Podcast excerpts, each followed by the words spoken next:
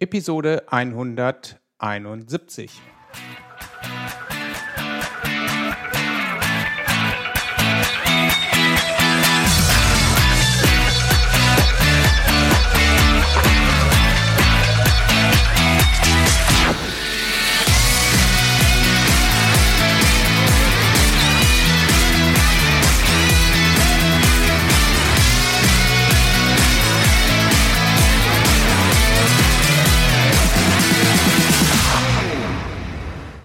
Herzlich willkommen beim Zukunftsarchitekten, der Projektmanagement-Podcast für Entscheider. Am Mikrofon ist wieder Björn Schorre. Als Systemingenieur gebe ich dir Tipps und Impulse, damit du dein Projekt zum Erfolg führen kannst. Und so wirst du in dieser Episode erfahren, warum du nur mit der Auswahl eines Werkzeuges oder Tools, wie es neudeutsch heißt, nicht glücklich wirst und was beim Rollout dieses Werkzeuges sonst noch beachtet werden muss. Bevor wir ins Thema einsteigen, möchte ich aber gerne noch einmal auf das, äh, ein paar organisatorische Sachen hinweisen. Und zwar habe ich eine Webseite eingerichtet, auf der man das, seine Stimme abgeben kann für die Episoden, die ich hier im Podcast produzieren soll. Also wenn, die, wenn du dich also für die, die Themen interessierst oder neue Themen vorschlagen willst, dann kannst du auf diese Webseite gehen, die du in den Show Notes finden wirst und dort für deine beliebte ähm, Folge abstimmen oder eine neue, ein neues Thema vorschlagen. Ich werde dann mein Wissen dazu weitergeben oder entsprechende Interviewpartner suchen, die als Spezialisten da gezielte Antworten für diese Themen geben können. Den Link zum Episodenvoting findest du direkt auf der Seite vom Zukunftsarchitektenpodcast.de oder hier in den Show Notes. Der zweite Punkt, wo ich noch darauf eingehen möchte, ist das äh, Requirements Engineering Camp, was ich veranstalte. Es findet in Herford statt und zwar im Februar 2022. Und möchtest du dich mit Menschen treffen und dein Wissen rund um die Themen vom Anforderungsmanagement erweitern, dann schau einfach auf der Seite requirementsengineeringcamp.com nach und hol dir dein Ticket für das RE Camp 2022 in Herford. Kommen wir aber nun zum Thema der heutigen Episode. Es geht um Tools oder Werkzeuge, die uns beim Anforderungsmanagement unterstützen, weiterhelfen, gewisse Arbeiten uns abnehmen oder aber auch für die Dokumentation und halt die Verwaltung der Anforderungen dienen. Und die Frage, warum wird man nur mit einem Werkzeug nicht einfach glücklich? Wenn ich das doch installiert habe, dann kann doch alles so einfach sein. Ja, und da sind sie schon wieder unsere drei Probleme. Das erste Problem, was ich immer gesehen habe, ist, die Dokumentation und Verwaltung der Anforderungen wird zunehmend aufwendiger, da mehr und mehr Anforderungen auftauchen.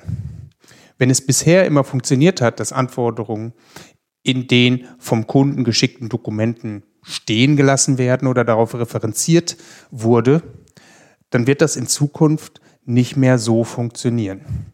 Denn je mehr Anforderungen an ein Produkt gestellt werden, und das ist zwangsläufig in der heutigen Zeit der Fall. Aufgrund der vielen benötigten Features. Und desto unübersichtlicher wird dann die Verwaltung der Anforderungen innerhalb von den Dokumenten des Kunden. Das Problem Nummer zwei ist, Word und Excel kommen an die Grenzen dessen, was diese Werkzeuge mit Anforderungen machen können. Word und vor allem Excel sind rein technisch nicht in der Lage, Anforderungen adäquat zu verwalten. Schreiben, also Dokumentieren der Anforderungen geht zwar noch in den beiden Tools, aber beim Verwalten der Anforderungen spielt Excel mit seinen einzelnen Zellen recht schnell einen Streich und denn kaum fügt man eine Zeile irgendwo ein, dann kann es passieren, dass plötzlich eine ganz andere Anforderung freigegeben ist. Die Anforderungsdatenbasis ist damit nicht mehr konsistent, und ist eigentlich auch nicht mehr nutzbar. Nur merkt man dies unter Umständen nicht und es fällt erst bei Tests und Abnahmen auf. Word kann dies mit entsprechenden Makros nur in einem Dokument verwalten. So kann aber keine funktionierende Traceability aufgebaut werden und die Nachweise zur Realisierung und bestandenen Tests können nicht sauber geführt werden. Die Programmieraufwände steigen dann für das entsprechende Makro ziemlich an und auch die weitere Infrastruktur der IT ist ziemlich stark gefordert. Denn auch da müssen dann höchstwahrscheinlich Erweiterungen gebaut werden. Neue Funktionen können dann auch irgendwann nicht mehr in dieses Makro oder die Makros eingefügt werden, weil diese Makros mal als U-Boot-Projekte gestartet worden sind und ähm, dementsprechend meistens kaum dokumentiert sind. Das dritte Problem ist, der Kunde, für den wir bauen, fordert den Einsatz eines Profi-Verwaltungssystems für Anforderungen. Die Kunden fordern ein System und eine Datenbank, mit der die Anforderungen verwaltet werden können.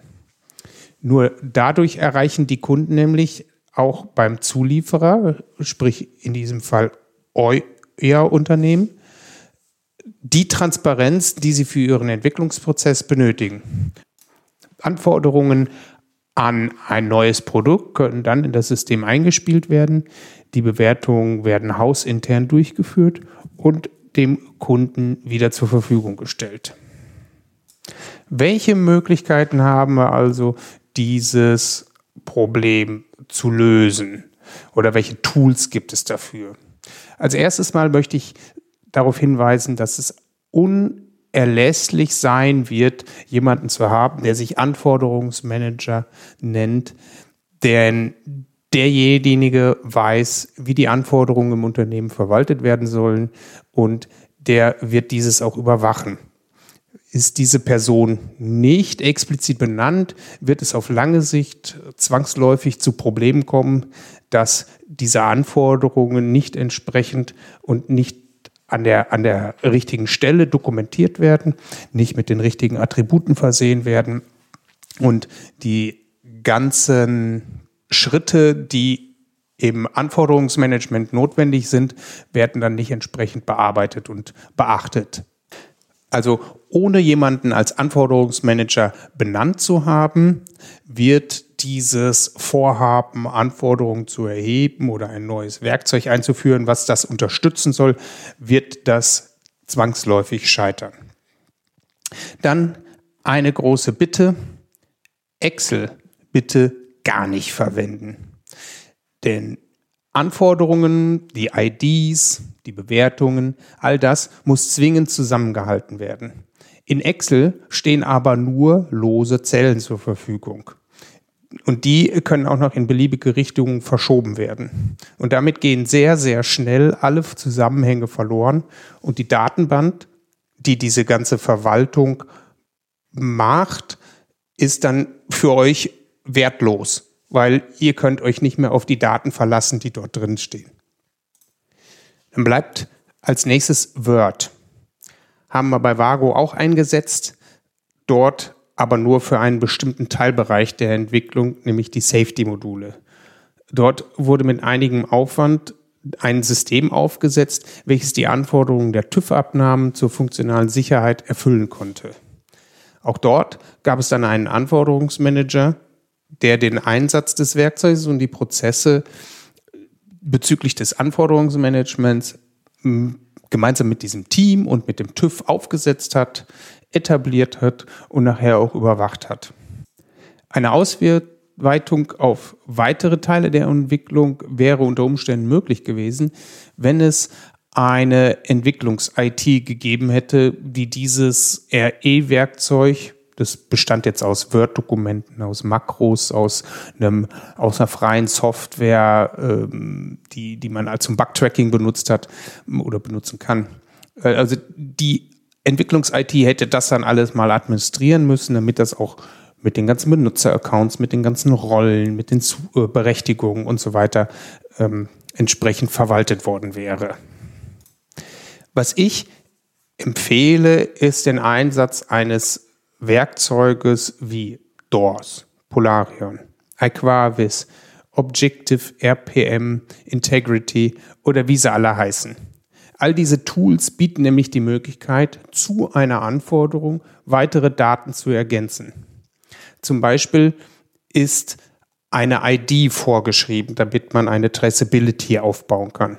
Diese muss gewissen Richtlinien entsprechen, damit ich sie auch im Unternehmen eindeutig zu, ähm, zuweisen kann oder wiederfinden kann.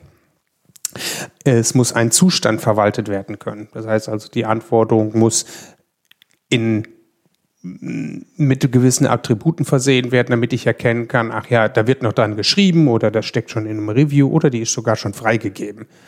Und anhand von diesem Zustand können dann auch Schreibberechtigungen auf dieser Anforderung geändert werden. Sprich, es darf nicht mehr jeder dran ändern, sondern es darf nur noch der Anforderungsmanager oder irgendein Admin oder ein Release-Manager dran ändern. Also ne, ein Zustand ist da auch noch ganz wichtig. Dann gibt es weitere Attribute wie zum Beispiel die Priorität oder ein Autor bzw. Eigner der Anforderung. Auch das sollte vorhanden sein. Das sollte hm, halt als Metadaten zu dieser Anforderung dazu gespeichert werden können. Genauso wie der Verweis auf eine Quellanforderung und nachher natürlich auch den Verweis auf einen Test oder eine Verifikationsmethode. Oder auch äh, Begründungen, warum etwas vielleicht abgelehnt worden ist oder etwas äh, nochmal geändert worden ist oder Kommentare. All sowas muss, muss zu einem ähm, zu einer Anforderung entsprechend abgespeichert werden können. Welches dieser Werkzeuge du nun einsetzt in deinem Unternehmen, kann ich dir nicht empfehlen. Das hängt am Ende des Tages von vielen Aspekten und Kriterien ab, wie zum Beispiel der Einsatzbereich sollen nur Anforderungen oder auch Testfälle darin verwaltet werden. Oder webbasiert oder als Desktop-Programm. Wie sieht die Backup-Möglichkeit aus? Kommt damit die IT zurecht mit der Backup-Möglichkeit, die das Tool A oder B mitbringt? Welchen Wartungsvertrag können, könnt ihr abschließen mit dem Hersteller, mit dem Lieferanten? Ähm, welches Preismodell bietet er euch an? aber auch welche persönlichen Präferenzen habt ihr bezüglich dem ein oder anderen Tool. Was ich dir empfehle, ist, stelle eine Liste dieser Kriterien, die du bewertet haben möchtest, zusammen und fülle diese dann aus anhand von drei oder vier Tools, die ihr ausgewählt habt. Was muss nun bei der Lösung, bei der Realisierung der Lösung bedacht werden? Zuallererst Erst empfehle ich, das hatte ich auch schon mal gesagt, ein Betreuer des Systems muss definiert sein, also ein Administrator, ein äh, Anforderungsmanager, also der sich ja auch mit diesen Anforderungen selber auskennt. Wie schreibt man Anforderungen? Wie sind die formuliert? Welche Prozesse müssen die durchlaufen? Eine solche Person sollte im Unternehmen vorhanden sein und diese Administration dann auch entsprechend übernehmen. Vielleicht in Zusammenarbeit mit einem aus der ähm, IT, damit man da vielleicht auch irgendwo ein Backup hat. Dann die Prozesse des Anforderungsmanagements im Unternehmen, die sollten die bekannt sein. Also wenn sie nicht bekannt sind, dann solltet ihr die aufnehmen gemeinsam. Wo kommen Anforderungen her? Was sind alles Quellen für Anforderungen? Wie wollen wir die Anforderungen verwalten? Wann fängt unsere Entwicklung an zu arbeiten? fangen die schon an, wenn die Anforderungen gerade erst im System eingespeichert sind oder dürfen die erst anfangen, wenn die einen gewissen Freigabegrad haben? All das sind Bedingungen, die in diesen Prozessen abgebildet werden sollen und das muss bei euch vorhanden sein, weil nur wenn ihr die kennt, dann wisst ihr auch, wie ihr dieses dieses, dieses ähm, Werkzeug dann entsprechend einsetzen könnt, wie ihr das administrieren könnt oder wie es administriert werden soll, wenn ihr das nicht selber macht. Dann das Werkzeug, was ihr dann einsetzen wollt, solltet ihr auswählen anhand von diesem Kriterienkatalog, den ich eben schon mal gesagt habe. Das selbst sind auch schon Anforderungen an das Tool, ne? also in diesem Fall an das Anforderungsmanagement-Werkzeug. Und ähm, das ist aus dem Grunde ganz wichtig, damit ihr alle Beteiligten mit dazu nehmen könnt. Also ihr habt diesen, diesen Kriterienkatalog und jeder darf da seine Kriterien mit reinschmeißen und dann könnt ihr daran entlanghangeln euch und das ausfüllen und könnt dann anhand einer Gewichtung bewerten, wie und welches Werkzeug ihr dann haben wollt. Und was ihr damit vermeidet, sind später Diskussionen, aber damals haben wir ja gar nicht das und das bewertet. Hm? Okay, hier ist die Liste, was wir bewertet haben, wie wir es bewertet haben und ähm, das ist jetzt einfach so gesetzt und wir lassen es jetzt erstmal so. Denn müssen natürlich die Zugänge für die Beteiligten geklärt werden. Also wer arbeitet mit dem neuen Werkzeug und wie soll derjenige arbeiten? Darf der nur lesend darauf zugreifen oder auch schreibend? Wer mh, hm, führt ein Review durch? Wer darf Kommentare eintragen? Wer macht die Administration? All diese Fragen solltest du mit deinem Team mit erklären, damit das von vornherein eingerichtet werden kann und entsprechend konfiguriert werden kann. Diese Zugänge müssen dann in dem Werkzeug auch für die Beteiligten angelegt werden. Damit um, stellt man auch sicher, dass namentliche Nachweise erzeugt werden können. Teilweise ist das notwendig, zum Beispiel bei Functional Safety oder Medizinprodukten ist es notwendig, dass gezeigt wird, warum, wer und wann irgendetwas geändert hat. Fängt bei den Anforderungen an, zieht sich runter bis in, die, in den Quellcode, bis in die Hardwareentwicklung und das muss einfach dokumentiert werden. Und wenn das Tool das unterstützt, ist es natürlich hervorragend, dass man das dann auch entsprechend nutzt. Die Prozesse müssen im Tool abgebildet werden können, sodass dann die Statuswechsel der Anforderungen nur durch die Rolle X, Reviews und Kommentare durch alle und Freigaben zum Beispiel dann nur durch die Rolle Y erfolgen können. Ja, dann gibt es vielleicht noch eine weitere Rolle, die dann die Release-Zuordnung macht als Release Manager als Beispiel. Ne? All diese Informationen dokumentiert sie, sodass ihr auch unter Umständen Handouts bereitstellen könnt, damit die Kollegen, die jetzt beim ersten Rollout äh, mit beteiligt sind und informiert werden müssen, damit die auch gleich ein bisschen was an der Hand kriegen und wissen, wie das Tool zu bedienen ist.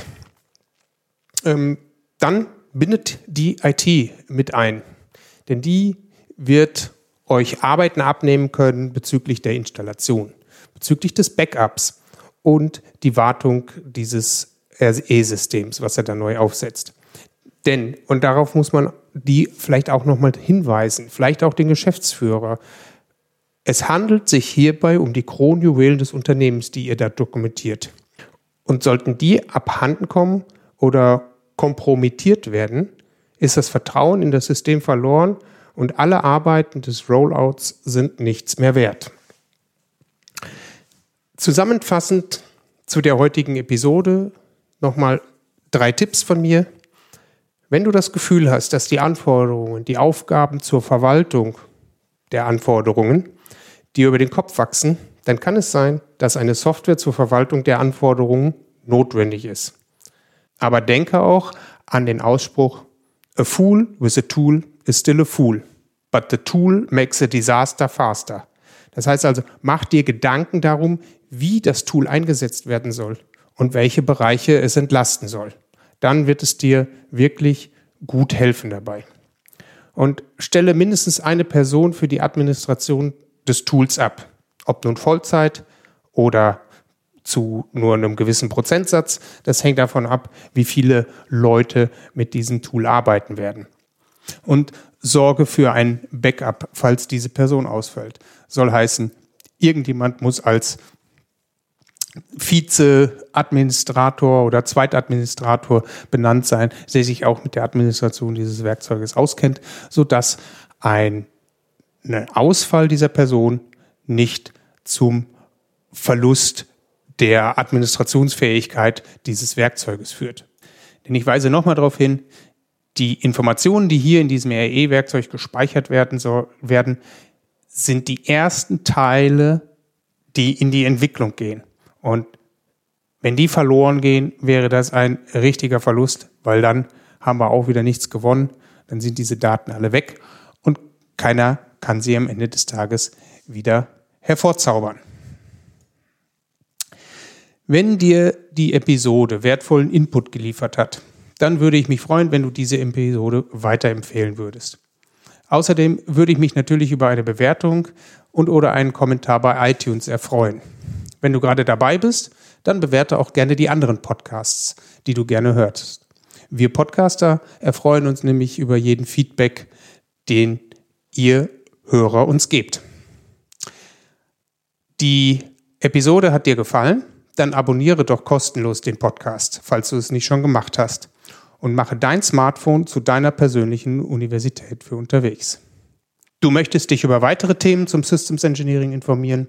Dann besuch meine Online-Bibliothek unter bibliothek.björnschorre.de. Dort findest du kostenfreie Webinare, die ich gehalten habe oder noch halten werde. Melde dich an und du bekommst die Webinareinladung direkt in deinen Posteingang. Das war die heutige Episode des Zukunftsarchitekten, der Projektmanagement-Podcast für Entscheider. Ich bin Björn Schorre und danke dir fürs Zuhören. Ich wünsche dir eine schöne Zeit, lach viel und hab viel Spaß, was immer du auch gerade machst. So sage ich Tschüss und bis zum nächsten Mal.